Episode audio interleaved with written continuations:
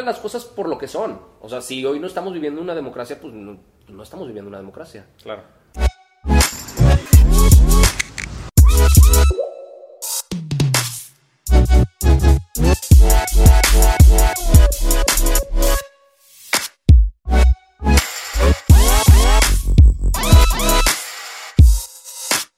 Eh, estamos otra vez aquí en, en el podcast de los Rusain Bros. Tenemos a Arturo hoy como invitado. Arturo, gustazo, muchas, estar aquí. Muchas gracias por la invitación. We, we were, look- we were looking 11 forward. Sí. Mateos echándose un highball a las 11 de la mañana en Casanomo. Andrés, bienvenido de regreso. Siempre es un gusto.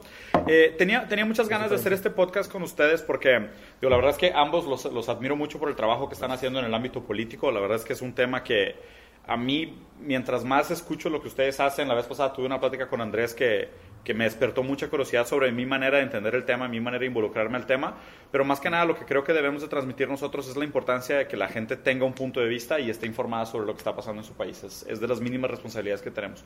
Pero antes de entrar al tema, me gustaría que se presentaran un poquito, que hablaran de lo que hacen, dónde la gente los puede ver y seguir, y luego ya entramos al tema pesado del día. Hecho, date Andrés. No.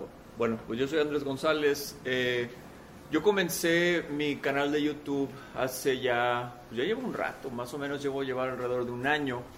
Eh, y la razón por la que lo comencé, pues básicamente fue por razones, o sea, por lo que estamos comentando ahorita, es decir, pues por la importancia de intentar ponerle a la gente enfrente los temas que consideramos eh, de relevancia para que puedan más o menos entender el, el eh, contexto político en el que están viviendo el día de hoy y la razón o la forma en la que yo lo quiero transmitir a través de los videos que hago es decir, pues mira, esto es lo que está pasando ahorita y si no tienes, digamos, el tiempo eh, o incluso necesariamente porque pasa esto, no tenemos el tiempo por estar demasiado, digamos, ocupados con nuestras vidas, nuestras familias o incluso nada más sobreviviendo nuestro día a día.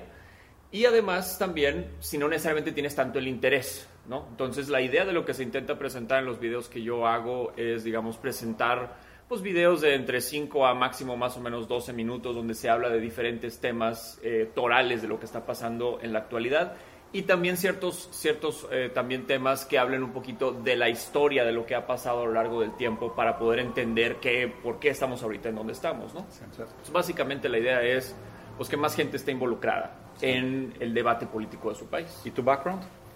Bueno, yo soy abogado, eh, fui abogado, dura- bueno, estuve ejerciendo la abogacía durante 10 años y después eh, pues decidí simplemente salirme de la abogacía y empezar este canal porque pues mi idea a final de cuentas fue así como que pues sigo haciendo lo que hago, vivo una vida relativamente cómoda, eh, no batallo demasiado eh, y así me quedo.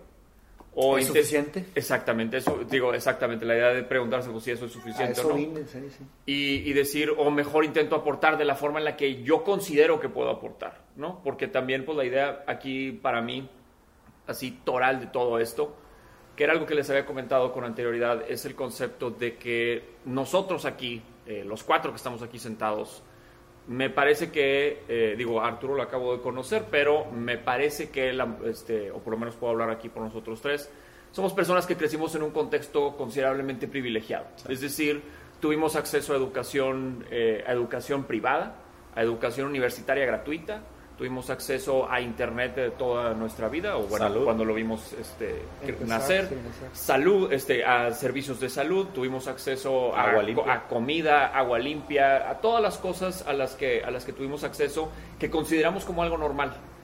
Y cuando realmente volteas a ver el contexto de todo el país, te das cuenta que tu situación en realidad es la excepción, no la regla.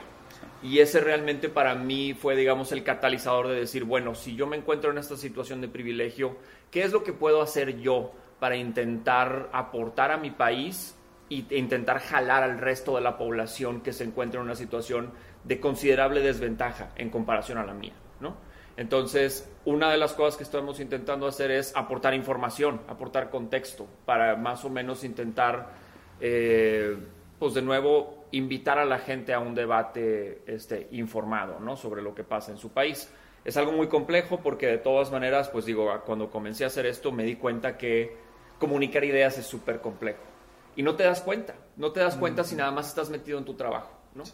Eh, y pues a final de cuentas, pues ha sido realmente para mí todo un proceso de aprendizaje de cómo comunicar ideas de forma efectiva Y pues ha sido realmente una educación mutua, tanto, eh, o sea, la autodidacta mía de cómo comunicar estas ideas, pero la, también la educación que me ha dado la, la, audiencia que me ve diciéndome incluso, oye, te equivocaste en este dato, lo interpretaste de una forma equivocada. Y, eh, y, pasa, ¿no? Porque a final de cuentas, pues no eres, no eres un experto en todo lo que intentas, en todo lo que intentas comunicar, ¿no? Entonces, pues también ellos me enseñan mucho diciéndome, oye, pues en el primer video que saqué, el primero, primero, primero, primero que hice, la, cagué en un, la cagué en un, en un dato de la, sobre la pobreza. Y me dijeron, te equivocaste, este dato no es de esta forma, no te puedo explicar el dolor que me causó, pero al mismo tiempo también fue... Es satisfactorio también, ¿eh? Porque te das cuenta que hay gente que no te ve como la verdad universal y se atreven a cuestionarte. claro. decir, oye, esto no es cierto. Que esa es la idea. La idea, a final de cuentas, es que sea una conversación, porque pues, evidentemente no eres la verdad universal.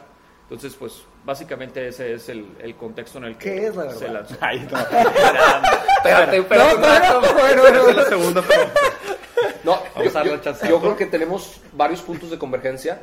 Eh, el tema que mencionas de la hipoteca social que estás, que estás pagando, retribuyéndole a, a la sociedad todos esos beneficios que, que tú tuviste por el simple hecho de nacer en el seno familiar en el que naciste sin, sin tener ninguna intervención para que así sucediera.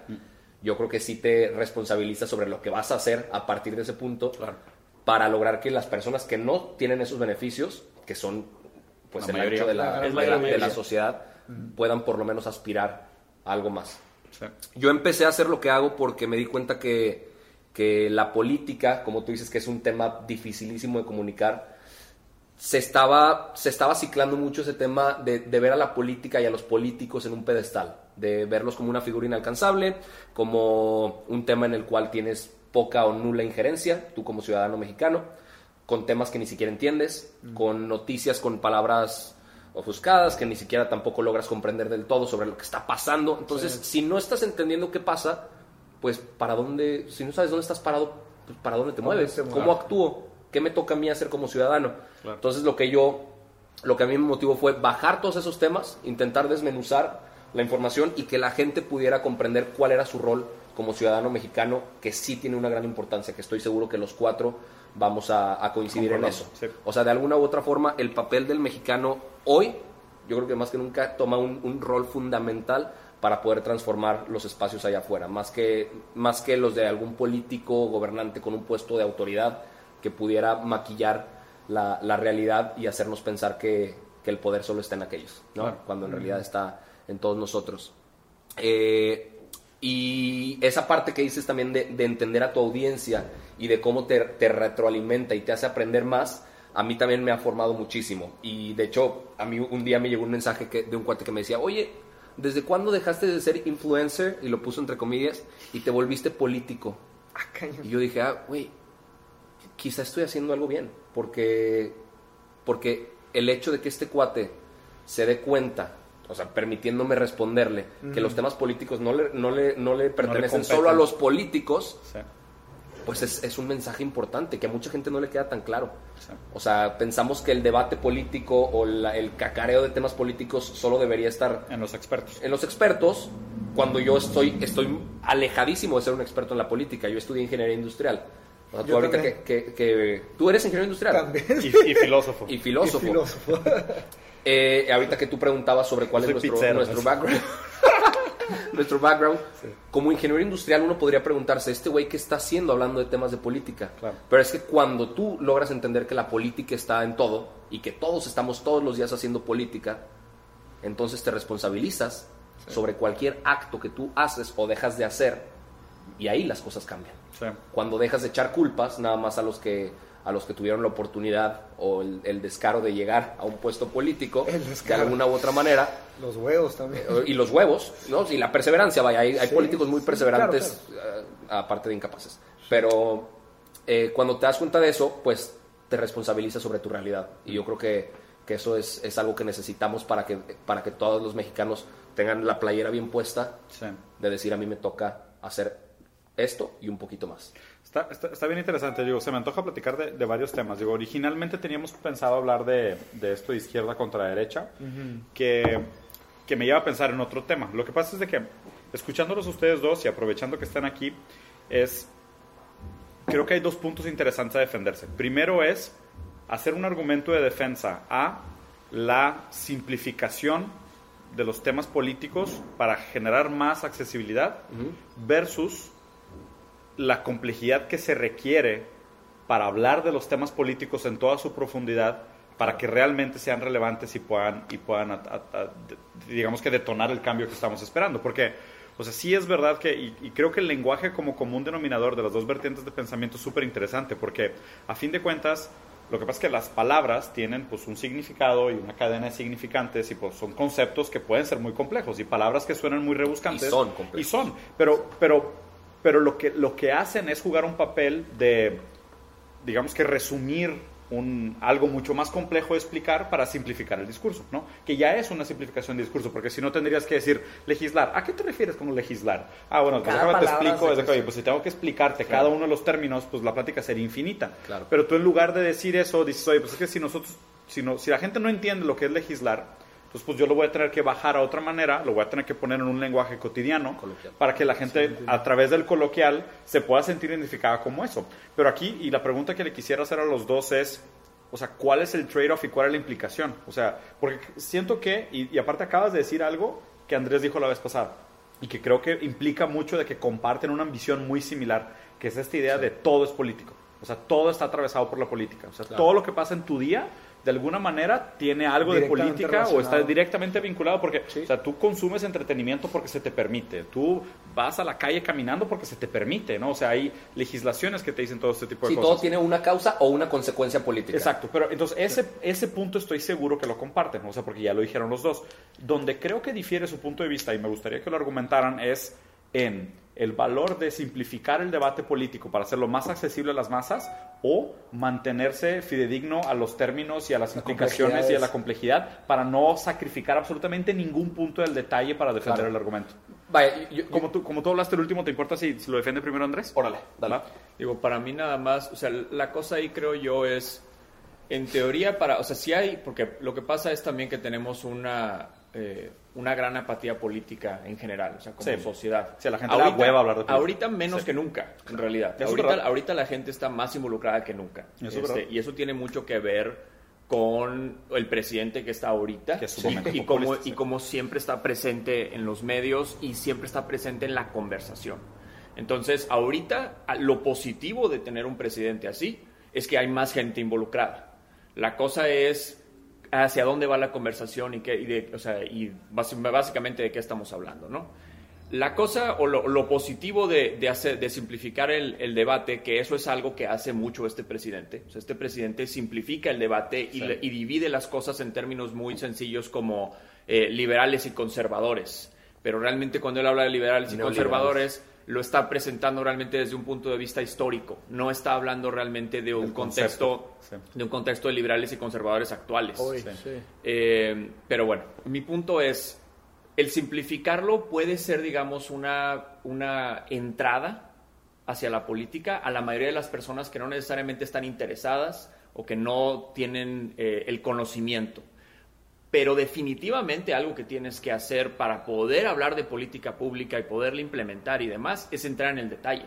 Entonces, la dificultad está en presentarlo de una forma simple y luego meter el detalle. ¿Me explico? Y, pongo el ejemplo del caso de la Guardia Nacional. La Guardia Nacional ahorita es el tema más importante que se está discutiendo actualmente en el Congreso.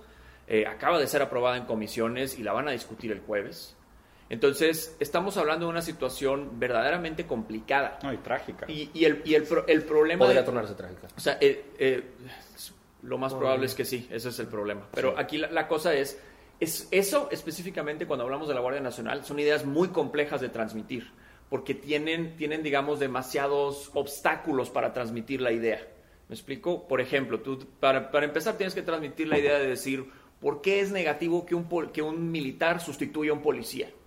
De entrada, esos son conceptos técnicos que tienes que transmitir de, diferencia entre un policía y un soldado. ¿Por qué no quieres que un soldado haga labores de policía? o sea, eso ya es complicado. Pero además le sumas, por ejemplo, el concepto de que la gente en general ahorita en, como, como sociedad está aterrada. Tiene un terror tremendo de... Válido, ¿eh? Completamente que válido. Ese, ese es exactamente el punto. O sea, están aterrados porque viven una circunstancia, una crisis humanitaria diariamente.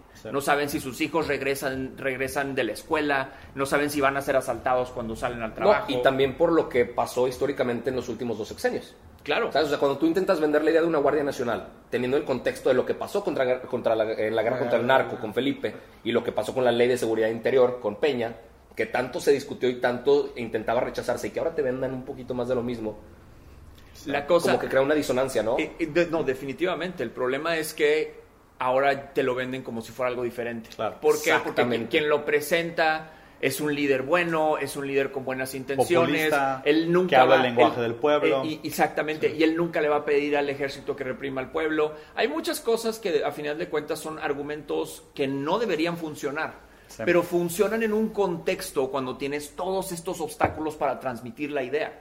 Y el problema consiste en que, y es ahí donde te das cuenta de la trampa que hacen, o sea, cuando voltean y dicen, es que mira, la mayoría de la población está a favor de la Guardia Nacional. Si tú ahorita sacas una encuesta, tienen ese el 80% de aprobación de la Guardia Nacional. Claro, porque la gente no sabe qué implica, Porque la- ni por- de qué se trata. Pero, pero es que deja tú que, que no sepan qué implica. De nuevo, están aterrados y lo que quieren es que ya se acabe. Claro. Lo que yo quiero es que ya se acabe porque llevo 12 años viviendo así.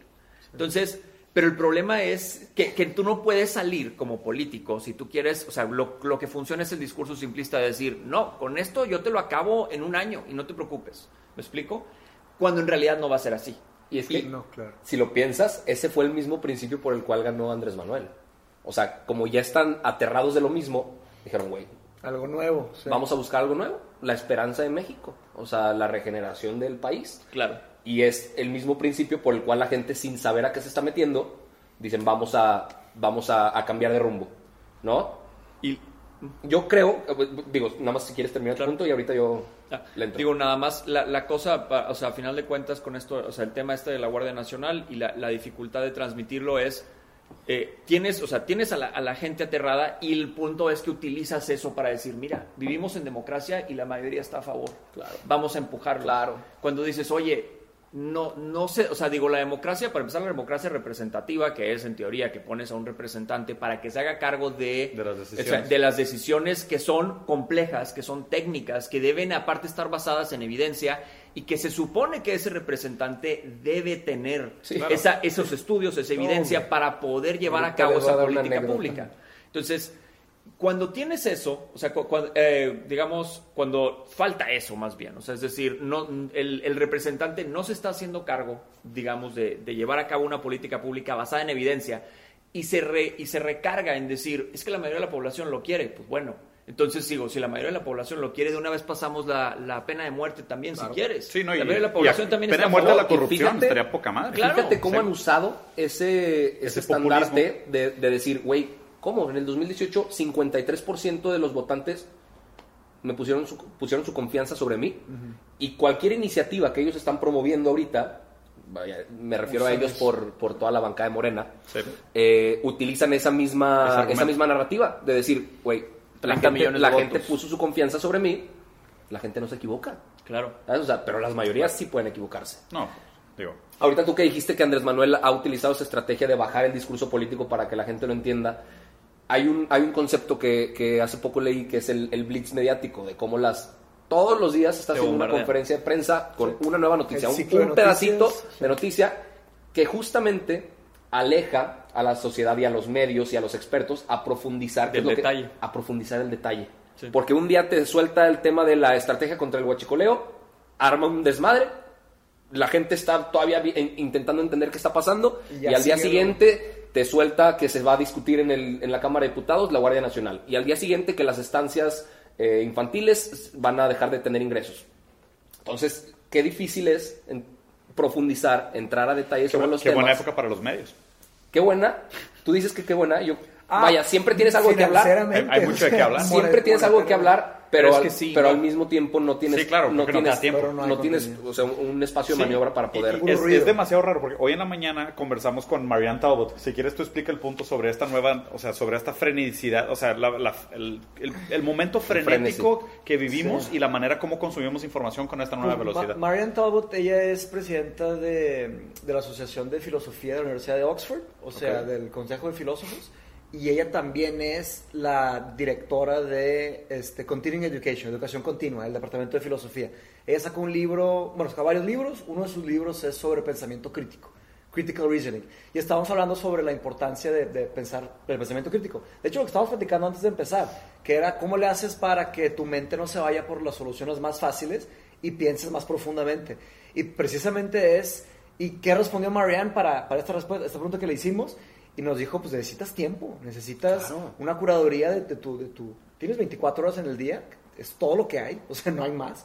Y tienes que dejar tiempo libre para respirar y para pensar críticamente, a profundizarte en estas ideas. Entonces, es nuestra responsabilidad hasta filtrar nuestras, no solo nuestros, nuestras versiones digitales, como filtrar nuestras versiones reales. O sea, con quién hablas, qué estás haciendo, o sea, qué dedicas tu tiempo. ¿Tienes tiempo para pensar? Literal, o sea, ya nadie piensa en eso. Sí. O sea, hay ideas que necesitan respirar. O sea, y, Sí. y dice que ella, de hecho, ella trabajó en el consejo de, en Inglaterra de pues, un tema de, de- de política. Sí. Y ella dijo que la, le- la legislación va pasando tan rápido y necesitan votaciones y que ni si, ella estando dentro, siendo una filósofa que, o sea, en la nómina de, la política de- del gobierno inglés en Londres, y no le daban tiempo para respirar las, las nuevas propuestas. Rápidamente se necesitaba agilidad y, di- y dice que hay algo muy peligroso ahí, o sea, no se está pensando bien lo que se está haciendo. No, hombre, y mira ahorita, o sea, si lo, si lo, si lo ponemos en un contexto político mexicano actual, cómo las cosas, em, y, y lo decía, lo decía una, una reportera hace poco que, que escuché, cómo en vez de tratar con bisturí los problemas que están pasando en México y quitar justamente lo, lo que se necesita quitar y dejar lo que está funcionando bien, macheteas el, el tema de fondo y te de echaste más, entre las sí. patas a quién sabe cuántas personas, quién sabe cuánto trabajo de fondo que quizá podría funcionar si lo hubieras arreglado o canalizado de una manera diferente. ¿Sabes? O sea, encontramos problemas de corrupción en las, Las redes, en las ejemplo. infantiles. Ok, ¿por qué no resuelves el tema canalizando mejor el dinero, viendo cómo funciona? No, pues ¿sabes qué? Mejor les quitamos los fondos. Encontramos problemas de corrupción porque están robando gasolina. Pues ¿sabes qué? Cierro las llaves y dejo en desabasto a, a todo el Bajío, a la parte su- sur del país, dejo que, que la gente se haga ahí un desmadre. Pero una pregunta ahí en ese tema, disculpen mi ignorancia, la verdad necesito ver más, este, consumir más ese tema. Pero sí se logró sacar a los corruptos que estaban en Pemex, o sea, sí se, sí se logró un objetivo. Hay una, hay una incógnita muy fuerte, que es que nunca, y digo, sé que es por un proceso legal, legal que tú seguramente en- entenderás toda la presunción de inocencia y demás, todas las veces, el 100% de las veces que les preguntaron si había algún detenido Ajá, por huachicol, ajá. no daban información al respecto. Entonces eso te dejaba la, la- la- la incógnita en tu mente de decir, ok, están haciendo esta estrategia, pero ¿realmente está funcionando? Porque te decían, pasamos, Ah, pasamos de tantas pipas al día a que se robaran solo estas. Ok, pero ¿por qué no me hablas en porcentaje mejor? De decir, le bajamos tanto al, al- al- al flujo de gasolina en los oleoductos y por eso se dejó de robar. Porque pues si tú tienes 10 litros de agua y te roban 3 litros, es lo mismo que si tienes un litro de agua y te roban 300 mililitros. La proporción es la misma. La sí. proporción es exactamente la misma. Entonces, realmente, ¿qué tanto está, está Sí, funcionando? mi pregunta el es esa, ¿Cuál es tu punto, Andrés? Sí. Digo, la verdad es que, o sea, hay, hay cosas aquí importantes a señalar, creo yo. El gobierno, y esto es, o sea, aunque parezca que no, el gobierno lleva 80 días. Sí. Entonces, es, es, es importante, Sí, o sea, es importante, llegado en 100 o sea, es importante poner Oh, las cosas en contexto porque no podemos, por ejemplo, en el concepto de los detenidos, no podemos exigir resultados inmediatos, justamente porque no podemos, o sea, porque decimos, oye, la política pública es compleja, implementar los procesos Bien, llevan sí. tiempo. Claro. Entonces, por ejemplo, si dices, oye, es que no lleva ningún detenido, por eso. ¿Cuánto tiempo tiene, crees que lleva, por ejemplo, armar una carpeta Sí, de exacto. Por eso el investigación? proceso legal te digo que quizá tú lo O sea, entiendes. el, el- el Tiene armar una mejor. carpeta de investigación bien fundamentada que Claro. no te tumben en un juicio Sí. para poder meter a una persona en la cárcel. ¿verdad? Y Sí. si tomas en cuenta también las capacidades operativas de las procuradurías, en este caso la no la procuraduría, ya son la Fiscalía General de la República, que es una que es una capacidad operativa bastante precaria. Y, ya, y, tienes, y, tienes, y tienes el mismo personal que tenías de la Procuraduría. Lo único que pasó es que ahora es la Fiscalía y, digamos, tiene unas atribuciones eh, legales distintas, pero tiene las mismas inercias institucionales. Y el mismo fiscal lo dijo. Entonces, Dijo, esa- tenemos una cantidad de carpetas Sí. sin resolver estúpida. O sea, tenemos. Y él dijo el número, recuer- no recuerdo bien la cantidad, pero eran una cantidad Sí. de casos que, que nada más Sí, se, no quedaron, se quedaron de periodos anteriores Claro. y estos los heredaron. Claro. Y espérame, estoy intentando resolver lo que está pasando ahorita, pero también resolviendo, resolviendo todo lo que se quedó abierto. por eso no puedes...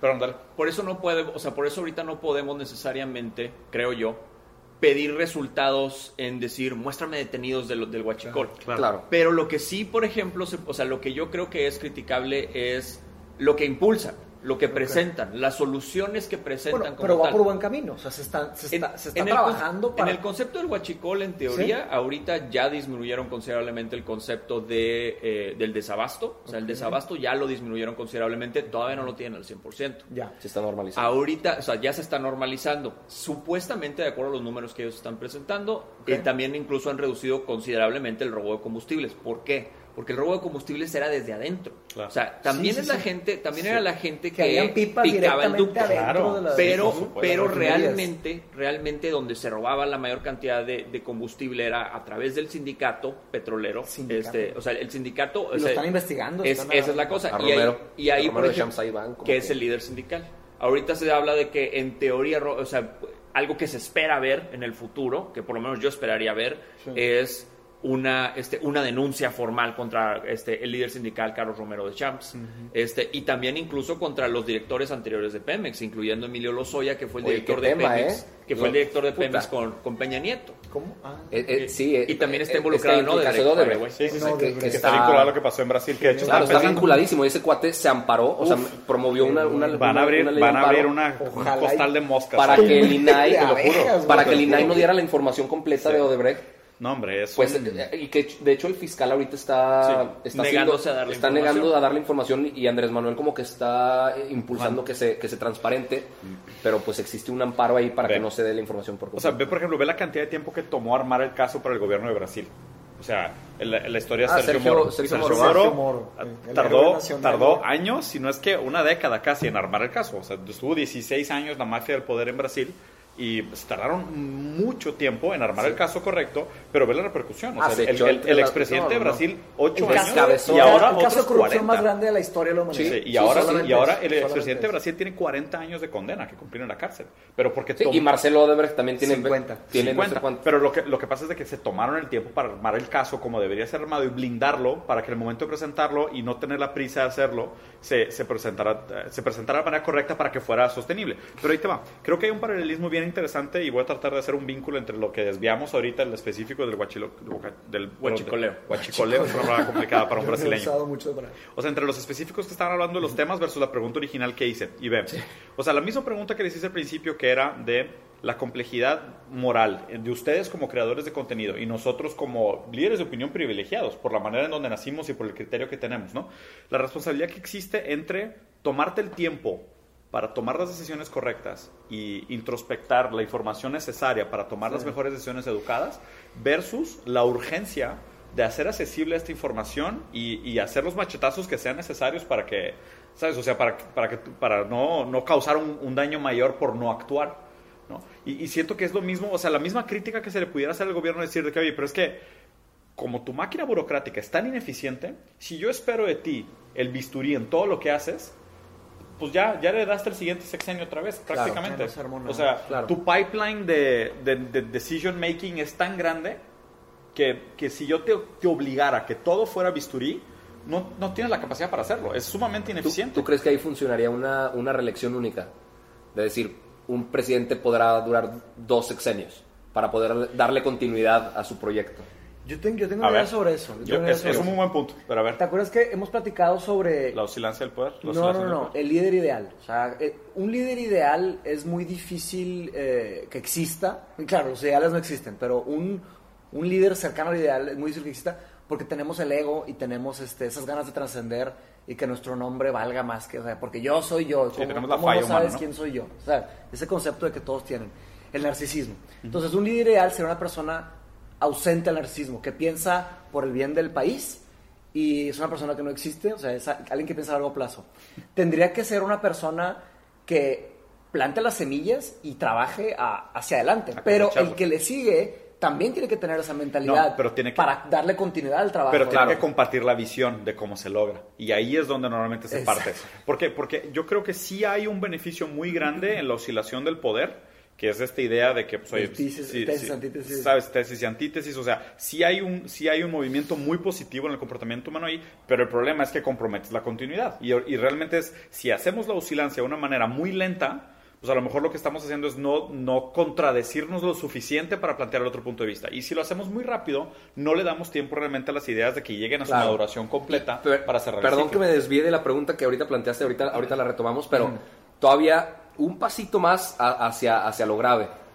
La oscilación falsa, o sea, una oscilación que nos venden como si estuviera sucediendo cuando en realidad puede significar más de lo mismo. ¿Sabes? O sea, y esto viene históricamente por los partidos políticos y el tema principal de la conversación que era la izquierda y la derecha y cómo hay partidos que oscilan entre ser izquierdistas, pero son, son de derecha, luego son centro y luego venden una idea y un candidato vende otra para ganar votantes y decirle a los demás que no se acerquen a otros partidos. Y es pura herramienta política. Herramienta política y parafernalia política que al final del día piensas que estás comprando algo nuevo cuando quizá no del todo. O sea, yo creo que, a todos le entran esas dudas, ¿sabes? y, nunca sabremos realmente el trasfondo de, los hilos, cómo se están moviendo detrás, a menos que estemos viviéndolo. Y es una duda que yo creo que muchas personas tienen, y más al momento de votar, y por eso terminan votando al chilazo. Claro. Terminan votando con el estómago en vez de con la cabeza porque no saben qué creer. O sea, no saben quién es quién, no saben quién vende qué, y dicen, pues, ahí va. Y no se dan el tiempo de investigar tampoco, ¿eh? Sí, Sí, no, definitivamente. Y hay una falta de interés enorme y hay una, hay, una pero serie es que, Pero es que es parte de lo mismo también, o sea, de nuevo, hay que también tomar en cuenta el contexto, porque, o sea, el, concepto también es, o sea, no, podemos también el, el atacar a la población y decir, pues mira, votaron por algo que no debían votar. ¿Cuál es el contexto? Oye, el 53%, perdóname, el 43% del país es pobre.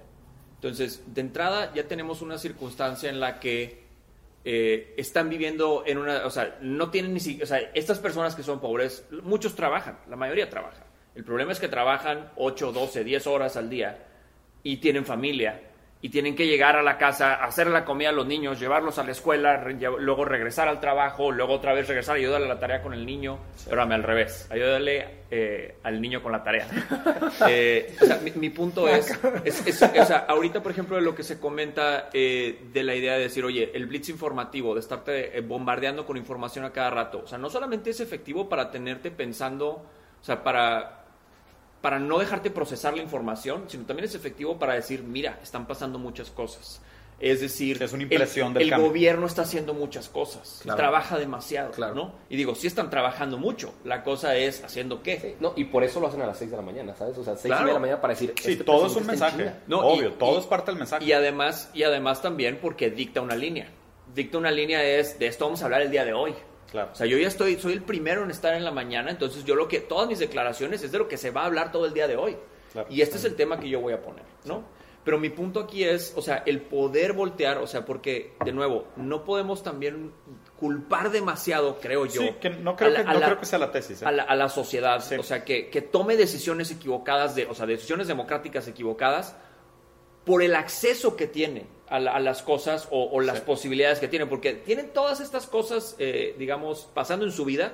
Y al final del día, oye, déjame, me pongo a investigar qué pasa con el guachicoleo. Claro. No, hombre, carnal. o sea, güey, lo, que quiero, lo que quiero es, güey, sentarme a ver un segundo de televisión, tomarme una chévere y irme a dormir. Y crashear, ¿Sabes? O sea, entonces, justamente digo, en, base a eso es, digamos, el, intentar empujar, el decir, bueno, ¿sabes qué, güey? Aquí te va algo de información en cinco minutos, Lo que te y, aprender, y en ese contexto, ¿por qué escogiste transmitir tu información sin comprometer la complejidad entendiendo que esa parte del mercado tiene tan poco tiempo que, asignar a ese a pues por eso por eso hago el comentario o sea aquí te va la información en 5 minutos te va la información tal vez en 6 12 minutos. Pero como tú decías o sea de hecho creo que la vez pasada usaste esta analogía que me gustó muchísimo. Tú dijiste o sea yo te puedo presentar la información pero tengo que llegar hasta el 10 en información. No te puedo explicar la información desde el 1 te la puedo explicar desde el 3 o 4 porque explicarte el 1 al 4 me tomaría otros media, hora, media hora, una hora pues te lo voy a presentar del 4 al 10 esperando que mínimo tú me entiendas a partir del 4 pero cuando realmente ese 43% de la población de la que hablas seguramente va a partir mira, de cero. Mira qué interesante. Ahí tú dices que es poco o casi nulo el tiempo que tienen para informarse. Imagínate si eso lo ponemos en un contexto para participar. O sea, ¿cuánto tiempo tienen para involucrarse? O sea, Sí. informarse Sí, es una informarse, cosa. ya, ese, claro. ese quizás Sí, es el primer paso. ejercer ¿Cuánto tiempo duty. tienen para en realidad ir a pararse al Ministerio Público cinco horas, hacer fila, hacer papeleo para que- presentar una denuncia? No, y que al final del día la gente que se atreve a hacerlo se dé cuenta que su denuncia Sí, no hizo a absolutamente nada. Y no pasó nada con el problema que ellos intentaban denunciar. Sí. Es más, ni siquiera quedaron en el anonimato y de ahí ya, ya están como que ellos eh, comprometiendo algunas cosas y al final del día la denuncia no hizo nada. A ver, Nunca más lo una- vuelven a hacer. Una, una pregunta. Nunca Entonces, Nunca más, pierdes la confianza. No, en, sí. en- en un día pierdes la confianza Y para toda tu vida. y, que, hijos, y hijos estigmatizado que y no. probablemente te quedas con esa idea de que el gobierno no te hace caso o que es Sí, sí, inaccesible. sí. Pero Yo ver, sí creo, yo sí creo que, que en un futuro el gobierno se trasladará a algo mucho más. Eh, o sea, el, el- el tema de los trámites gubernamentales se va a trasladar a un tema eficiente, automatizado, desde Digital. que digital, etcétera, etcétera, hasta el votar. Yo creo que habrá algún momento en el que podrás votar con tu huella digital en tu, en tu smartphone. celular. Y Sí. Digo, a eso, la, la Ciudad de México está, de hecho, impulsando, o sea, el gobierno de la Ciudad de México está impulsando mucho ese concepto a través de una, eh, no me acuerdo, agencia digital, me parece, Sí. y lo que van a estar haciendo es digitalizar varios trámites e intentarlo hacer Sí, más... más les, les voy a poner Sí, nada más un, caso súper rápido que, que hicimos un, un muy cuate mío y yo que, que fuimos socios. Somos socios en, un- en una, hicimos una plataforma de participación ciudadana para que la gente denunciara delitos electorales en el 2018. Como contexto, en el 2012 se registraron aproximadamente 956, 960 Irregularidades. carpetas de investigación por delitos electorales con la FEPADE, que son o sea, ni- menos de mil en un país de 120 millones de personas donde las elecciones son turbias y opacas. Se o sea, parece un número muy, muy bajo, ¿no? Sí, sí, sí. claro. Entonces nosotros nos preguntamos, ¿por qué estará pasando esto? ¿Será que la gente tiene miedo a denunciarlo? ¿No tiene tiempo? ¿Flojera? eh, ¿No los identifican? ¿No saben que es un delito electoral? Entonces hicimos todo un esfuerzo independiente, apartidista y neutral, para que la gente pudiera registrar y pudiera denunciar desde su celular, Fraude, sin perder justamente esa parte de la rutina de que dices, güey, yo me levanto temprano, voy a trabajar, cuido Claro. a mis hijos. ¿Cómo dentro de esa rutina me puedo tomar cinco minutos para participar con este tema de delitos electorales? Y lo sacamos el primero de julio para que la gente pudiera denunciar desde su celular y recibimos más de 30 mil reportes, que no todos procedían, evidentemente, Obviamente. porque había gente que publicaba estupidez y media, nada más para, para poner ahí. Pero varios sí procedían, de hecho, muchos procedían, y todo eso se presentó a la FEPADE a través de una plataforma que se llama la FEPADE.net, que ellos sacaron para este ¿Y qué periodo pasó? electoral. ¿Qué, qué te respondieron? No, pues la FEPADE, se, de- la FEPADE se encarga después de investigar esas carpetas eh, por su parte, pero nosotros hicimos un formato para que se pudiera... Sí, eh, o sea, para labor de, facilitar para el- facilitar, el- el labor de facilitador lo hiciste, claro. de facilitador. ¿Y de qué te das cuenta? De dos cosas. La primera es que hacen falta herramientas de este estilo para que la gente se involucre, Sí. pero más importante que la gente sí quiere participar. O sea, Hay voluntad. esa, esa Sí. apatía, Hay voluntad, esa no hay apatía es acceso. una, es una apatía que, se- Falsa. que es Una ilusión. sí, es una Sí. ilusión. Sí, es porque medio la gente, es medio condicionada. ¿Por qué no querrías un mejor país? O sea, la gente sí quiere participar, pero cuando les preguntas, ¿quieres un mejor país? Sí. ¿Estás haciendo algo para cambiarlo? No. No me alcanza el tiempo, no. no, me alcanza la... No sé, no entiendo, no me Pero funciona, cuando no habilitas, creo. cuando habilitas las herramientas correctas e impulsas la idea del cambio a través de los ciudadanos, entonces te das cuenta que sí quieren, güey. O sea, sí existe un chorro de de- gente, un de chorro de gente que dice, quiero Sí. un mejor país. Aunque creamos que no tanto. No, mira, ahí, ahí te va. Yo, yo creo que hay, hay, hay mucha nobleza en el acto eh, y, y en- y en, y en muchas de las, de las cosas que mencionan. Yo lo que creo es, a grandes rasgos, más bien lo que lograríamos, porque son, son dos temas, ¿no? O sea, primero está mi capacidad de opinión pública y política, ¿no? Y el acceso que tengo a la información, mi capacidad de digerirla en este blitz, en esta velocidad, en esta complejidad de información, y la capacidad que yo tengo como ciudadano de hacerme parte e informarme sobre todo eso que está sucediendo. Esa es una parte. La segunda es, ya que tengo yo este conocimiento, es cómo ejerzo mi opinión pública en una encuesta para que ya no puedan usar mi opinión como parte de la mayoría para después manipularla y hacer algo que parece populista, pero falsamente te trae algo por detrás que tú no conoces, entonces ya no te pueden manipular, o sea, el vendedor ya no te puede ganchar tan fácil con el maletín. Y la segunda es que si además lográramos una accesibilidad mayor al, ejercer el, el- el- el civismo y realmente ser partícipe en las decisiones y, ¿sabes? Eh, eh, representar o participar o dar tu opinión o inclusive denunciar, pues la gente todavía sería más partícipe y haría más cosas para tener un país mejor, ¿no? A mí, lo- que se me hace muy interesante de esto es que siento que hoy gran parte de la urgencia de por qué la gente tiene que tomar riendas, de, estar enterada de lo que está sucediendo y tener una opinión más educada sobre lo que está sucediendo, es que activamente están usando la ignorancia del pueblo a través de, un, de un gobierno populista para empujar medidas que parece que la gente quiere. Ahí está interesante. ¿Por, qué lo defines como un gobierno populista? Porque pues, le está dando el pueblo lo que el pueblo quiere, en el sentido de está usando la voz de la mayoría para, y el inmediatismo y la mayoría para justificar sus estrategias. Aunque no sea realmente su visión, más bien es solo su herramienta para lograr su visión. pero ¿en qué momento conocerás la visión? O sea, pues supongo que él la tiene. No, él debe tenerla. Sí. Pero realmente llegaremos a conocer esa, o sea, esa visión y voluntad de buenas intenciones, porque posiblemente sí existen unas increíbles buenas intenciones detrás. O sea, ¿Te, refieres, o sea, ¿te refieres a la visión de Andrés Manuel? Ajá. yo sí creo, yo creo que la visión de Andrés Manuel está perfectamente establecida. O sea, yo no, yo no le veo. hay gente que dice que es de una voluntad increíble, ¿sabes? O sea, de que sí quiere. es noble. Ajá, que sí quiere. Yo he, he, leído y escuchado testimonios de gente muy cercana que participó con él en campaña y demás y dicen, por fin veo un político que sí quiere un país increíble para todos los mexicanos. La cosa, o sea, para mí, yo, yo estoy seguro que, que él quiere lo mejor para el país y, su definición. Y, tiene, y tiene un proyecto político. La cosa es exactamente su definición de lo mejor para el país y su definición de lo que el proyecto político que él tiene es, es, lo que el país necesita. ¿Por qué? Porque volteamos a ver, por ejemplo, la política energética la política energética de él es apostarle a todo lo posible para rescatar Pemex como del lugar. Y eso también involucra, por ejemplo, el, impulsar una refinería, una nueva, construir una nueva refinería. Por todos lados donde lo no, voltees a ver, inversión la, la, refinería no es viable. O sea, la refinería no es una buena inversión para Pemex. Incluso si quieres salvar a Pemex, lo que tienes que hacer más bien es redoblar la capacidad de producción. Y eso no tiene que ver con la refinería. Si tú haces una refinería, de hecho, te metes en un problema porque la capacidad de producción, eleva la capacidad de producción y entonces eso quiere decir que vas a tener que dar, vas a tener que producir más petróleo para esa nueva refinería, para las seis que ya tienes que vas a remodelar y además tienes que producir todavía más petróleo para seguir vendiendo crudo al extranjero. Porque donde está verdaderamente el, negocio del, petróleo es en el petróleo crudo. En el commodity. Entonces, o sea, ahí ya tenemos un problema de entrada porque ese es el, eh, digamos, el, proyecto que él tiene. Y no lo vas a sacar de ahí, ¿eh? No. Ni siquiera las calificadoras internacionales más preparadas al respecto, como lo que acaba de pasar con la calificación que dio Fitch sobre, sobre eh, la capacidad crediticia de Pemex. Sí. En vez de aceptarla y revirar tus estrategias, descalificas a, a la institución que te está calificando como que, oye, no estás haciendo las cosas tan chido. O sea, Sí, Que voy, a tratar de regresar el debate un pasito para arriba y no caer a los específicos porque, ah, y digo, lo hago medio a propósito, ¿saben por qué? Porque estos videos en internet, cuando hablas de estos temas y los ves de que dos meses después, muchas de estas cosas a lo mejor ya no son tan relevantes como la urgencia.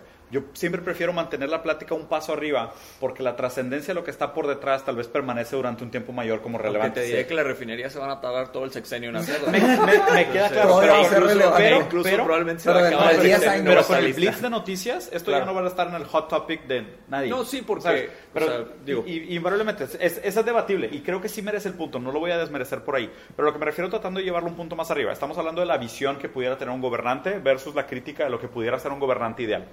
Y ahí te va, que era el tema central que originalmente íbamos a platicar. Aquí yo creo que su estrategia de fortalecer este músculo del commodity nacional sí tiene rasgos socialistas.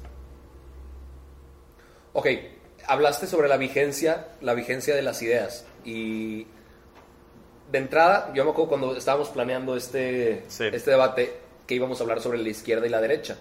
Que para mí son dos, es, es una idea que ya no tiene vigencia en el contexto mexicano y quizá en el contexto de otros países tampoco. O sea, lo que es la verdadera izquierda, lo que es la verdadera derecha y sus orígenes, que, que seguramente conocerán, ustedes que han estudiado muchísima historia los tres. No sé mucho de política, honestamente. La, la, la, idea de la izquierda y la derecha se basa literalmente en espacios físicos que ocuparon integrantes de la Asamblea Nacional después de la Revolución Francesa, por ahí de 1790.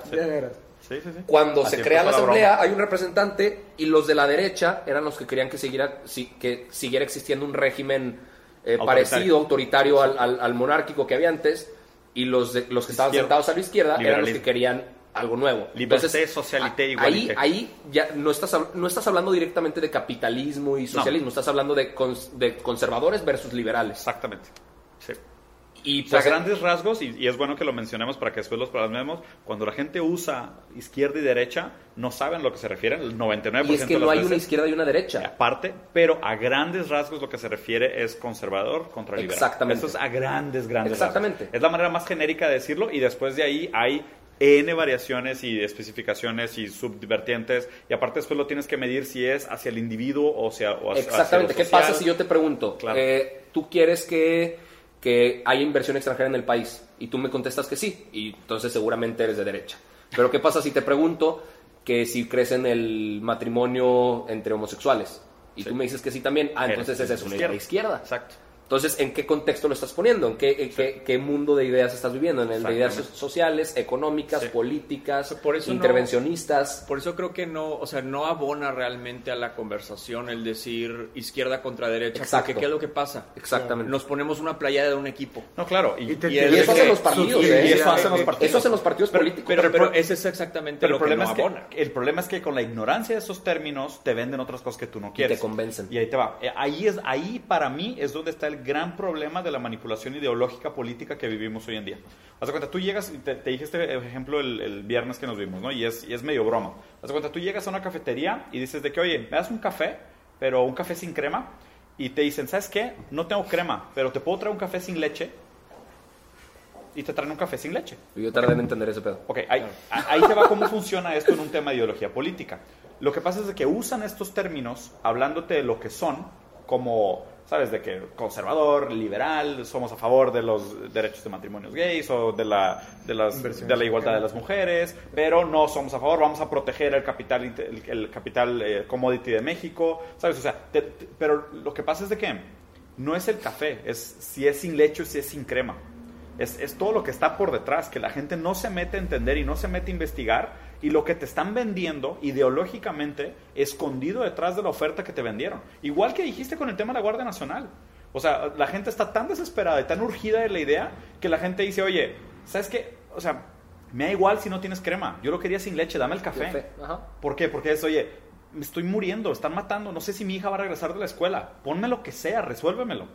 Pero no entiendes lo que hay por detrás. Ese es el mayor peligro de la trampa ideológica política de la modernidad. No, y, o sea, la gente te vende café sin crema como si fuera café sin leche. Claro. Ese es el problema y, por eso la gente está tan manipulada y tan doblada y tan eh, o sea, subyugada por esta idea de que es inaccesible los temas, porque nos escondemos atrás de términos que creemos que saben lo que significa y la gente los empieza a usar porque son hip y trendean y, no sabes toda la implicación que, convencen. Elección tras elección nace un candidato que dice, ah, yo soy un candidato de derecha, con dos motivos. El primero para atraer votantes y el segundo para alejar al resto de los votantes de los otros partidos o de, votar por otro, por otro candidato. Pero la realidad es que ningún partido actualmente es lo, por, o sea, las razones, no, no, no, todavía no, no viven esas razones por las cuales se fundaron. O sea, el PRI era originalmente de centro izquierda. El PRI es un péndulo. El PRI es un péndulo y lo han demostrado. se adapta, se adapta a lo que sea necesario Exactamente. en ese momento. El PAN era de centro, el PRD centro izquierda y ahorita Morena pues dicen que son la verdadera izquierda, ¿no? La, izquierda radical. Pero realmente lo son. O sea, mucha gente dice de entrada Morena, dicen que, o sea, y mucha gente del PRI que emigró para allá.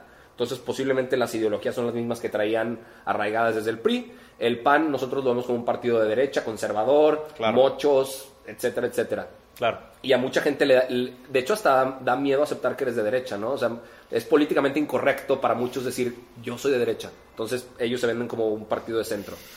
Eh, Pero es que de derecha en qué? Es, que otra vez volvemos a esa misma pregunta. Hay partes, lo tienes que granular a nivel arena. Sí, sí, sí. No, puedes hablar de dunas. Yo creo que el mundo, exactamente, el mundo ahorita y la política es tan compleja y quizás desde aquellos ayeres donde se definieron este, este tema de derecha e izquierda es, es mucho más complejo que que, dos extremos. Sí, Hay muchísimos grises en el camino. Pero 100%. Por, eso creo que a final de cuentas lo que abona más a la conversación es decir simplemente, vamos a hablar de un tema, vamos a hablar de una idea. Claro. Oye, ¿y qué opinas ¿Estás a favor de, no sé, por ejemplo, ahorita hablamos este, del matrimonio igualitario? ¿Estás a favor de eso? Explico? Ah, ok, ya tengo esta, ya tenemos esta. Y, y esta desdóblalo, idea. y desdóblalo y profundiza. Sí, por y esta razón. Entra los Oye, detalles. estás Claro, a favor de un acuerdo contigo. concepto de educación Te, universal. te planteo Ok, uno. sí. Te, te planteo uno. Que, que, que primero que nada me gustaría saber si están de acuerdo. Para mí, uno de los temas más urgentes de la modernidad, que compete en su gran mayoría a la, a las- a la política, es la desigualdad entre clases. ¿Ok? O sea, para mí me parece uno de los temas más urgentes de este momento y probablemente va a ser de los temas más urgentes del- de, nuestro futuro cercano y mediano plazo. Es la, la profunda y terrible desigualdad entre clases que cada vez se hace mayor y cada vez es más restrictiva. Digo, yo, yo vivo con esta paranoia de que se está abriendo un, un agujero entre la clase alta, no, no la clase media, entre la clase alta y el resto de Y las clases. resto. O sea, o sea, siento que la clase alta se está segregando de una manera y está abriendo Y, eh, un, un eh, bajo contra las demás. en México esto es una realidad. En Pero, mundo, no, en el mundo, sí, en el sí, mundo. no, pero los- déjame terminar el punto. Y el, y el punto es que esta división se está haciendo tan grande que hoy en día es sumamente difícil que una persona logre dar este brinco. Y en el futuro va a ser imposible que una persona logre dar ese brinco. ¿ok? Pero mi, mi punto es que el, el discurso político o el papel político es sumamente difícil, de nuevo, por la fragilidad y por la imperfección inherente del papel del líder. Porque el papel del líder está atrapado en un conundrum entre preservar su estilo de vida y saber que la única manera de arreglar las cosas es empeorando su estilo de vida. Porque él invariablemente, probablemente ya está en el, en el estrato privilegiado. Claro. Y ahí es, ahí es donde me parece casi contra natura, No, donde no, no tendríamos que... definitivamente está en el, en el- o sea, en Sí, los privilegios. o sea, pero la implicación aquí, la, pero la implicación aquí es la Pero que es es, contraintuitivo. pero la implicación aquí es la que es realmente congelante, porque es- tú necesitas un líder que sea realmente desapegado Exacto. para que pueda tener un proyecto visionario de decir, yo voy a sacrificar mi calidad de vida y la de toda mi clase política y toda la clase elitista para arreglar de trasfondo lo que debería lograrse en términos de igualdad social. De- O de- ni, ni de siquiera hecho, igualdad. Sé que a ti te gustan las estadísticas porque hace rato empezaste a mencionar algunas. En México esas estadísticas sobre eh, de la brecha entre clase Sí. alta y clase Media y baja. media y baja y baja se utilizan muy a favor de los políticos. Han dicho, la pobreza ha disminuido en los últimos años. ha disminuido la pobreza extrema, pero la cantidad de pobres Es como tal Aumentó. Ha, ha Sí. aumentado. No, espérate, voy a, voy a- perdón que te interrumpa, pero es que parece demasiado chistoso. En Brasil, el PT, que era el Partido del Trabajo, que es, era abiertamente socialista también, dijo de que disminuimos el número de, de- de pobre- de pobres en pobreza extrema. Pero realmente lo que hicieron fue cambiar la categoría. Ándale. Haz de cuenta que dijeron, de que, ¿sabes qué? Ya no es un dólar por día, son 2.50, entonces hay menos. Claro. O sea, Sí, Claro, cambiamos, cambiamos la forma de medirlo. Exactamente. Claro, es- cambian es- las mediciones en vez del que, dato. que perdón que te, haya- que te haya interrumpido. No, definitivamente. Eh, a- ahí podemos, yo creo que concluir que el, el tema de ideologías y de, y de estrategias que se, pues, que se ejecutan para resolver problemas es qué tan permisivo o qué tan intervencionista eres con Claro. los temas. Tú partiste de- del, del tema de la desigualdad. Sí. Y digo, no, no, no, comprendí bien hacia, hacia dónde iba tu pregunta porque creo que, ¿Cómo, creo que cómo le metimos algunos hacemos? O temas. sea, ¿qué es lo que tenemos que hacer? O sea, ¿qué, qué a mí me qué política? comentar Va- al respecto. Fíjate, tú hiciste el comentario ahorita de decir, oye, bueno, el político se encuentra en una situación privilegiada, entonces el líder va a tener que aceptar de forma consciente el decir, voy a tener que sacrificar Sí. mi estilo de vida para llegar a, digamos, un mundo más igualitario y mejor. Ahí la cosa es, la, digo, si lo vemos desde, des- desde afuera, dices, ¿qué tanto lo tienes que sacrificar en realidad? O sea, ¿a qué me refiero?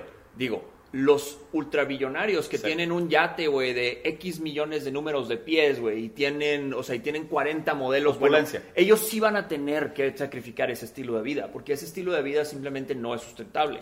Pero una persona que puede vivir en una casa bastante cómoda, teniendo acceso a seguridad, a seguridad social, este, ¿cómo se llama? Seguridad social universal, es decir, servicios de salud, servicios de educación, y educación hasta el doctorado, paga, o sea, patrocinada por un gobierno que paga, que se paga a través de una este, base tributaria establecida para todos los ciudadanos. O sea, esa clase de, de forma de vida ya existe.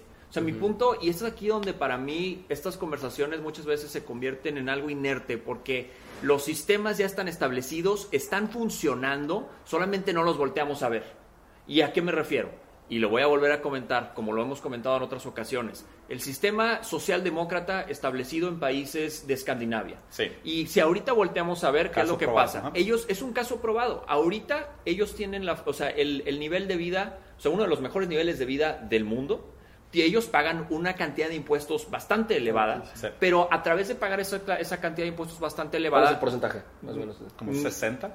La verdad no estoy Sí, es seguro. Es O sea, no- mucho no- más no alto quiero- que el No, mexicano. no, no, es, no, no, es más de la mitad de tu sueldo. Definitivamente. Más de la mitad o sea, de tu es mucho dinero, pero la diferencia consiste en que, bueno, oye, ¿sabes qué? Me están quitando todo este dinero de mis impuestos, pero ya no tengo que pagarle seguro de gastos médicos a mi familia, ya no tengo que Educación. pagarle la, la educación No me universitaria tengo que a mi preocupar familia. por seguridad. No me No, tengo y que preocupar por la seguridad Sí. y, y se administran correctamente. Si volteamos a ver, porque a final de cuentas, pensando en un concepto de filosofía, ¿cuál es el fin último del ser humano? Ser Maxi- feliz. Maximizar placer, minimizar sufrimiento. Ser feliz. ¿Me explico? Pues, o sea, la- debatible. bueno, No, no, no. Es, o sea, a ver. digo, no, yo sí creo en eso, pero con- conozco muchas personas que debatirían ese punto. No, lo que pasa es que la manera como cada quien define felicidad y como cada quien define sufrimiento es subjetivo, es individual. Definitivamente. Pero a grandes rasgos, lo Es que- eso. tú, tú quieres tres cosas: maximizar el placer, minimizar sufrimiento y preservar la especie. Independientemente, pensemos en el concepto, pensemos la- en el concepto de la- felicidad. Es una, la- es- obviamente es una simplificación, idea- pero Hay muchas respuestas. Sí, sí. La- si la idea es que cada quien define felicidad como quiere, claro.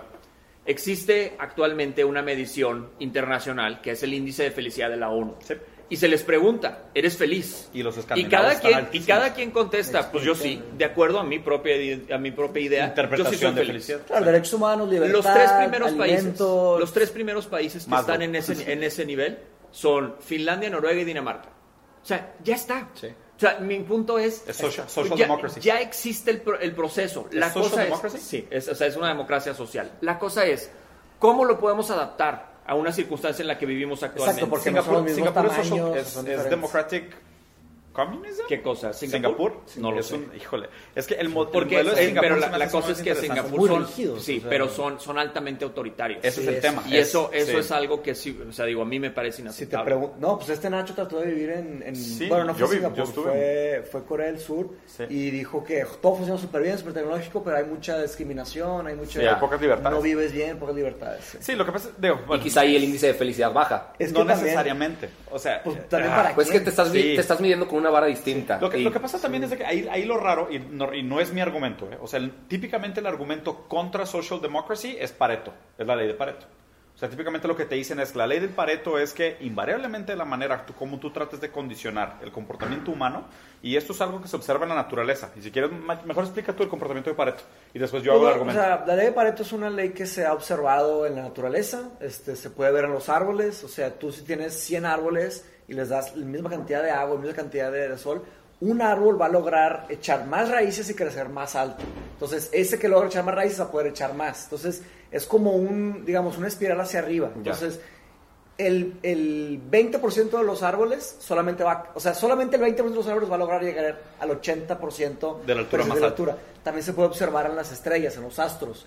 Los, los, en el cosmos, o sea, las estrellas que tienen más volumen tienen capacidad de absorber más, Más energía. planetas, más energía, más estrellas. Entonces, y en, en humanos, Pero en es, que, humanos, pero es que ahí es donde está al contrario. O sea, esa, eso que estás diciendo es un argumento a favor de la, del social democracy. Te voy a decir por qué. A ver. Ahorita tú dices, tienes 10 árboles y les echas la misma cantidad de agua. Ahorita tú tienes 10 árboles y le echas agua, le echas toda el agua a dos. Sí. Y los otros 8 se Sí. quedan sin agua. Pero- Entonces, No, pero es que se trata de la distribución más- mejor. Es, es punto. más No, no, riqueza. no. Déjame nada más terminar. Va. El concepto del agua consistiría en los servicios básicos que requiere un ser humano para poder Para llegar prosperar. para poder A llegar a lo que sea. Educación Sí. y salud. Entonces, Sí. de entrada ya tienes esos dos. Si no tienes esa capacidad de poderle entregar a la sociedad un piso parejo de salida, Sí. podemos decir, vamos a correr una carrera. Oye, ¿por qué no llegaste, cabrón? Yo empecé en el kilómetro 40 y tú empezaste en el menos 20, güey. Pues yo soy una verga. Pues no, güey. No Sí, claro. chingues. ¿me Pues exactamente. O sea, Ese es el punto. Pero el No, no, concepto, no, y de espérate, nuevo, nada y- más continuando la sí, metáfora, o sí. sea,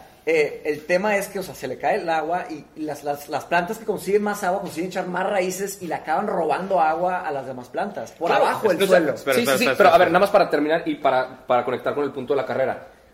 Que no, en teoría lo que deberíamos buscar es que más personas empiecen la carrera igual. la carrera ha- hacia adelante en vez de a los que están empezando adelante echarlos hacia atrás. Lo o sea, que- crear lo- una distribución de riqueza que, que cree más ricos, no que cree más pobres. ¿Sabes? O sea, que, que- la gente que está abajo se acerque mucho más a estar por acá. Pero en la vez de cosa, hacerlo o sea, al la contrario, como tenemos que ver, cua- o sea, también hay, también hay recursos limitados Totalmente. ahorita. Entonces también tenemos muy que mal aprovechados. También tenemos que voltear a ver y decir, bueno, si están limitados los recursos, no todos pueden ser ricos. Lo que se busca es una clase Sí, una media poderosa. exactamente, una distribución- clase una distribución media mucho más inteligente. robusta. De nuevo. Sí, tiene que El- haber checks and balances. Por, Exactamente. corte de por eso, raíces por, eso, todos por eso tengan estoy jugando al abogado del diablo con el tema de la ley de Pareto, ejemplo. que de nuevo no es una idea que comparto, porque me parece que habla como de un condicionamiento humano con el cual no estoy de acuerdo porque ignora la subjetividad y el valor del individuo.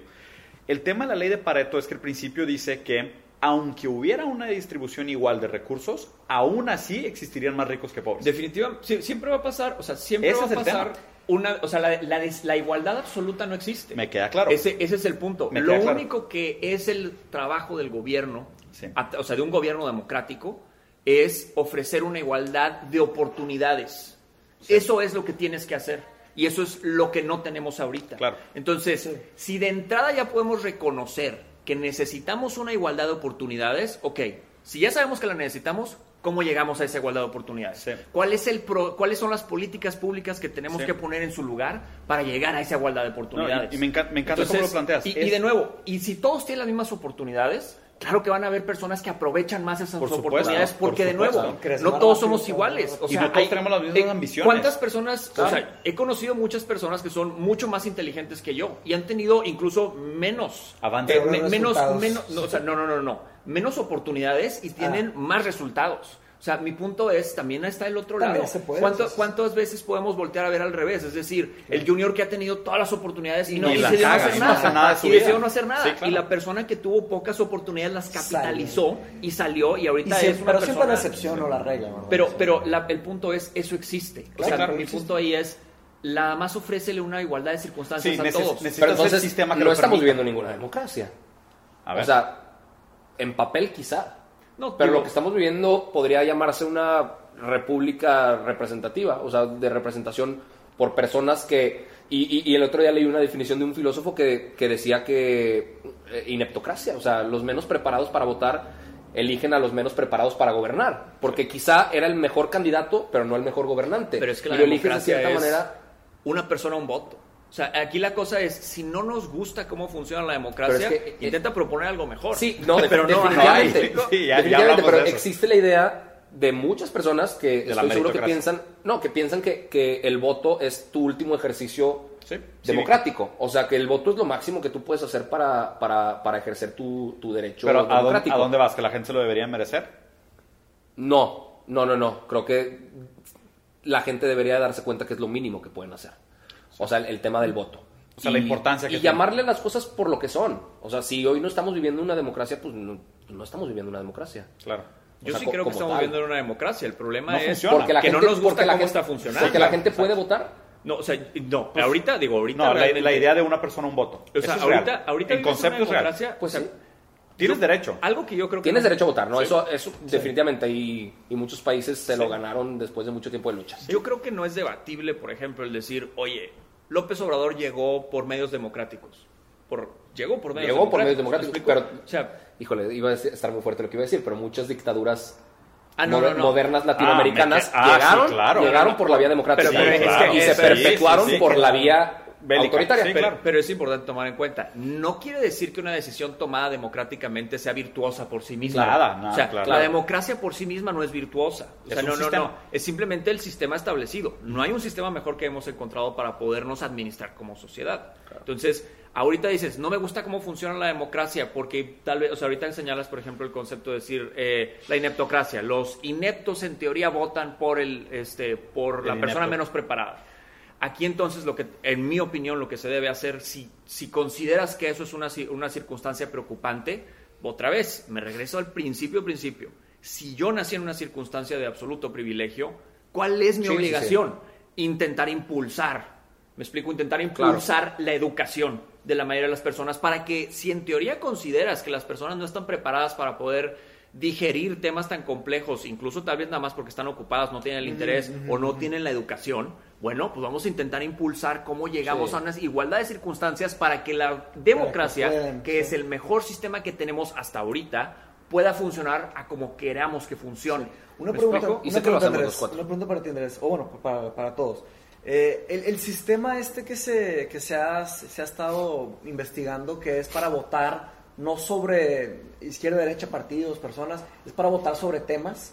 ese sistema que es mucho más complejo implementarlo. Tú votas por el tema. Que las consultas. Es, nacionales. No, sé si son, no, no, no, es un, es un, sistema teórico, no está implementado en ningún país ah, que yo sepa. Okay, okay, Pero la idea, o sea, mi pregunta es, ¿eso es democracia o ya no se llama democracia? No, es, digo, sí, sí tendría que ver con sí, las, las, consultas, consultas ¿no? o sea, porque el concepto es, por ejemplo, sí. oye... No, pero para elegir este, Sí, o sea, por líderes, ejemplo, oye... No, pero según yo ya no hay ya líderes. que ganó.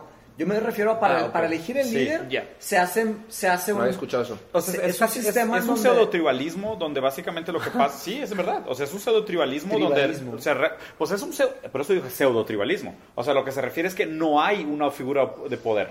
Más bien lo que haces es usar la plataforma para que la democracia, como... O sea, no, no, no hay un representativo, a eso me refería. Más bien es como realmente tema por tema se pone en, en voto público y la gente vota y el resultado decide la decisión que se toma. O sea, no hay... Pero no hay una figura como líder. No, y no hay un legislador, o sea, o sea, no hay un intermediario, no hay un lobby, o sea, Y claro que es totalmente Sí, pero- descentralizado. Sí, pero, o sea, ay, pero ¿sabes cuál es el problema? Ese, ese tipo de cosas me preocupa mucho porque Claro, el tema es- muy la vida, la vida se volvería burocrática.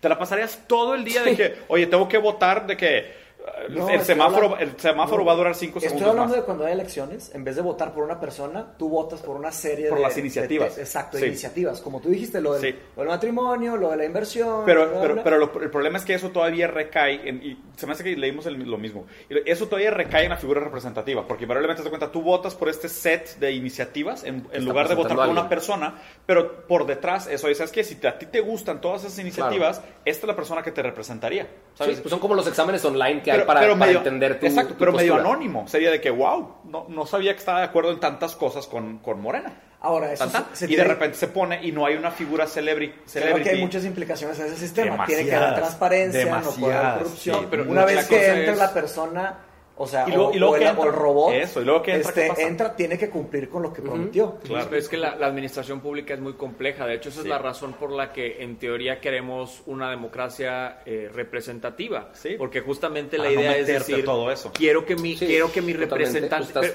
depositando tu confianza en un ese representante. de porque, porque el representante todo el tema de además, la o sea, el representante además tiene un gabinete de expertos que le están ahí- que le están da- dando información. Esa es la forma en la que se supone que No, debería y funcionar. aparte, la, pirámide jerárquica, si la queremos llamar así, ¿cuántos se han desprendido de eso? O sea, se han creado tantas figuras de representación para crear el acceso. Y ¿sabes? O sea, subdelegaciones empezó y- el presidente, tal, diputados federales, luego existieron los diputados locales para tener este, este contacto mucho más directo con tu representante En que pueda tener una línea directa. Sí. Exacto, pero que, que en teoría pueda llevar tu, tu voto, voz. tu voz, a un, a un nivel superior, ¿sabes? Sí, sí. Y, eh, o sea, yo creo que eso está bien pensado. Mira, pero el problema es que hace que la, máquina burocrática, sobre todo si es poco funcional y corrupta, pues mientras más grande, pues más corrupta. Sí. ¿Sabes? Porque hay más oportunidades de corrupción. Entonces, está el argumento de decir, o sea, más legislación te ayuda a que las cosas se mantengan en el camino más correcto, o si hay más legislación o más burocracia en un sistema que ya está corrupto, hay más corrupción.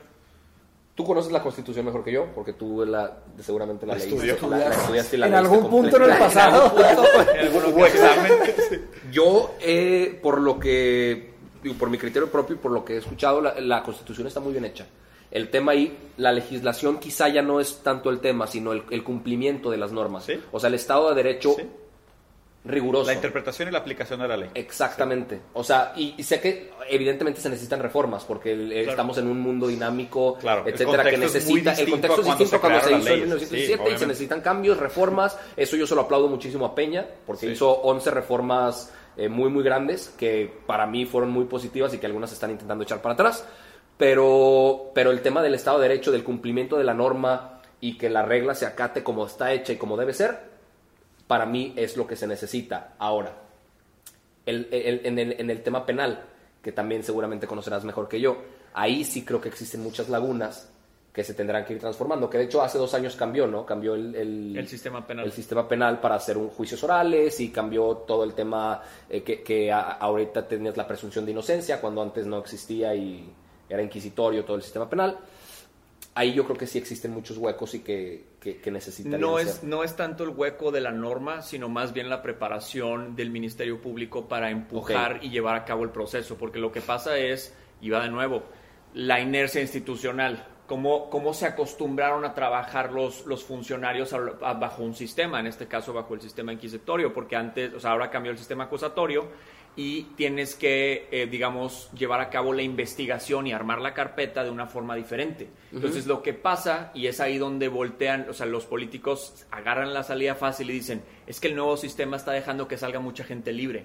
Pues es que no es que dejen que salga mucha gente libre, es que los, no, los que los están empujando, o sea, los que empujan la investigación, no saben investigar, no saben llevar a cabo. Entonces, realmente, si tú quieres llevar a cabo una, este, un cambio profundo en el concepto eh, de, de, acabar con la impunidad, tú tienes que meterle mucho dinero a profesionalizar a los ministerios públicos de la Fiscalía.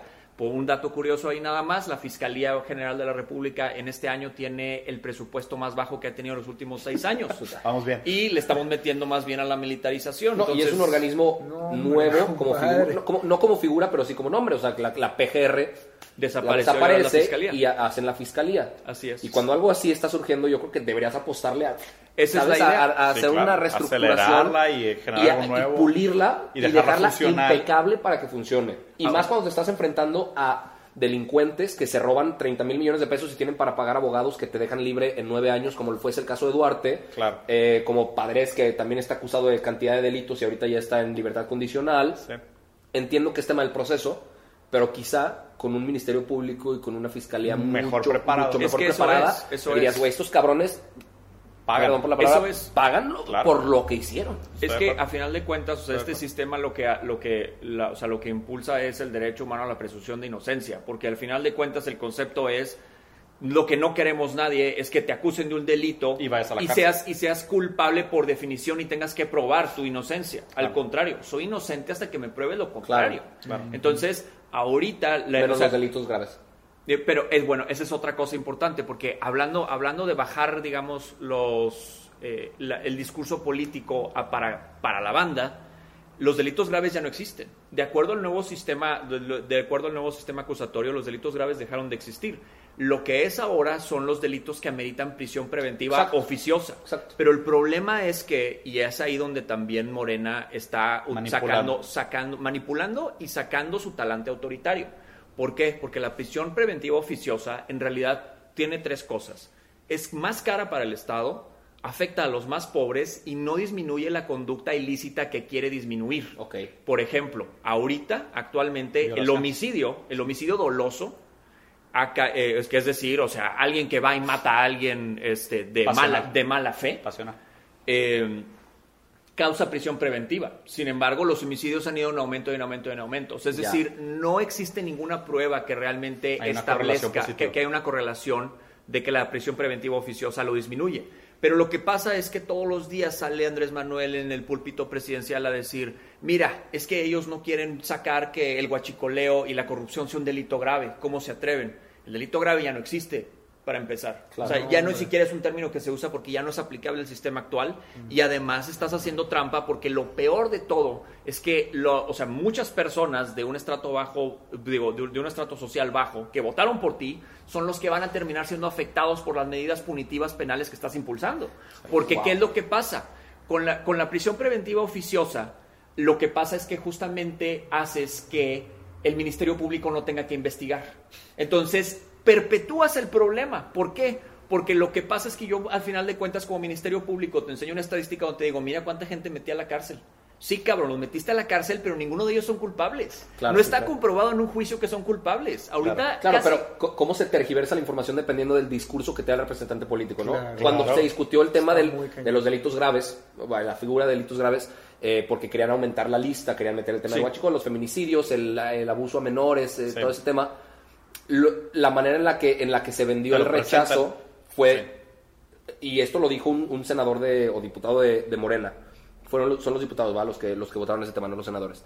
Dije, no, los eh, senadores. fueron los senadores. Entonces, eh, un cuate de la bancada de Morena dijo, eh, no se aceptaron estos delitos como graves porque cualquier persona puede hacerlo. O sea, no, no necesita ser un, un, delincuente profesional para llevar a cabo. Entonces, mucha gente dijo, güey, ¿qué clase de argumentos es esta idiotez, güey? Claro. O sea, ¿cómo, ¿cómo, ese va a ser tu bandera para decir no los aceptamos? Pero ahora, ¿qué pasa si los explicas como lo acabas de hacer? O sea, yo acabo de comprender de una manera mucho más clara por qué ese tipo de cosas no deberían de aceptarse. Sí, claro. ¿Sabes? Pero cuando este güey senador dice, no, lo, no los aceptamos porque cualquier persona es capaz de matar a una mujer porque sí.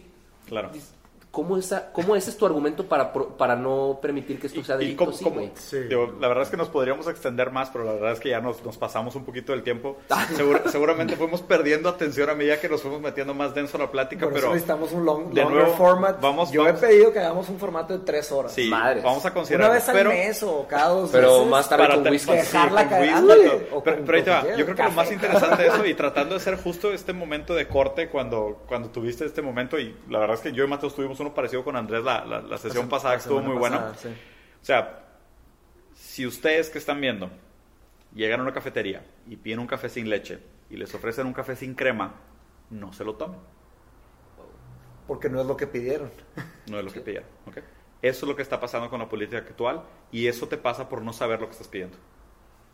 Definitivamente. Sí, por no saber lo que Sí, podría entonces, incluir. cu- ¿cuál es el primer paso? Entender. ¿No? El, el primer paso es conocer para Sí, después claro. entender, Entender después hay y involucrarte y no poder hay. exigir Ya, lo ya que me se voy a te prometió. despedir, pero quedó Ya como, no me- como No, high no, five. sí, No, pero-. Nada más por ese- esa Si pausa. Es nada más concluir con si eso. por, por pura formalidad, hagamos como closing statements. Sí.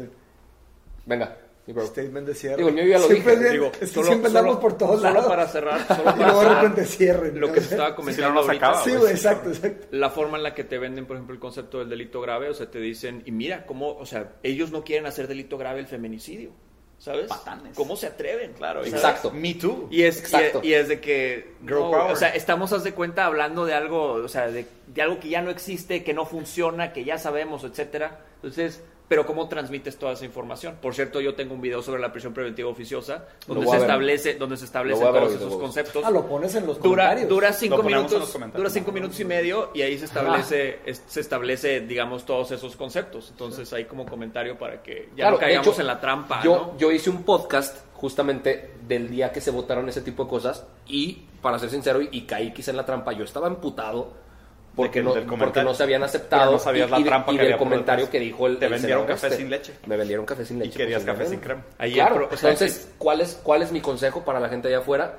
Comencemos por entender lo que está pasando. Sí. O sea, si algo te interesa, y esto va para la gente que te escucha a ti, como para la gente que me escucha a mí y a ustedes dos, no te quedes con lo que estamos diciendo nosotros. O sea, que eso sirva Investiga nada más. más como un primer paso. 100%. Y regresando a la pregunta que tú planteaste al principio de, ¿qué es mejor, simplificar la información o entrar a detalle? Yo creo que el primer paso quizá puede ser simplificar la información Pero para que la gente que, que eso despierte cierto interés puedan entrarle más a los madrazos directamente y a la profundidad y a, a la- a las vísceras de la información, crear un criterio propio, Y luego comprender lo que está pasando y como consecuencia actuar sobre lo que te gusta o lo que no te gusta. Está buenísimo. Arturo, ¿dónde, ¿dónde te pueden seguir? ¿Dónde te pueden ver? En Instagram, arroba Arturo Aramburu y en Spotify, Apple Podcast, Altoparlante. Ahí, ahí los... Andrés. Nice. Es eh, todas mis redes sociales, tanto Twitter como Instagram, es Andrés Piu, se escribe P-U-G-H. Y mi canal de YouTube es Repolítico. Y nada más como comentario, y eso es lo más importante de todo, en la política pública el demonio está en los detalles, el diablo está en los detalles. Entonces, frase, eso es lo más importante de todo, siempre a tomar en cuenta ahí. Muy bien. Sí. Closing statement. Eh, pues brevemente, este, digo, yo, digo, está interesante que yo esté en esta plática porque yo no sé mucho de política, pero pues digo, vale la pena desde el punto de vista. Mi, o sea, mi conclusión con todo esto es que hay que esforzarse más. O sea, todos, tanto, o sea, los- los- o sea principalmente los políticos, pero la- los ciudadanos, todos tienen que esforzarse, no solo intelectualmente educándose, sino que esforzándose moralmente y éticamente, tomando las acciones correctas. O sea, como votar, como participar, o sea, hacer un esfuerzo general, porque sin sacrificio no, no hay progreso. O sea, eso es algo que yo creo y yo creo que se ha probado en, en todas las historias de la humanidad, en cualquier, te metes a temas teológicos, políticos, sociales, de educación, de todo, no hay un progreso sin un sacrificio. Entonces, este, hagan la curaduría de sus días, o sea, lo único que tienen realmente es su tiempo, o sea, usen su tiempo inteligentemente, sabiamente, este, y busquen, busquen ser constructivos y no destructivos. Creo que si, si todos lográramos hacer algo así todos los días, o sea, a través de México, se lograría un resultado mucho mejor este, que solamente tratando de buscar respuestas que están lejanas, lejanas de nosotros. O sea, que empiece el individuo, vaya a la sociedad y se transforme en colectivo. Buenísimo. Gracias, bro. Buenísimo. Arturo, un placer, ¿eh? Qué placer, guys. Un placer. Muy bien. Hermano. Muy bien. Una foto de equipo. Sí, me late.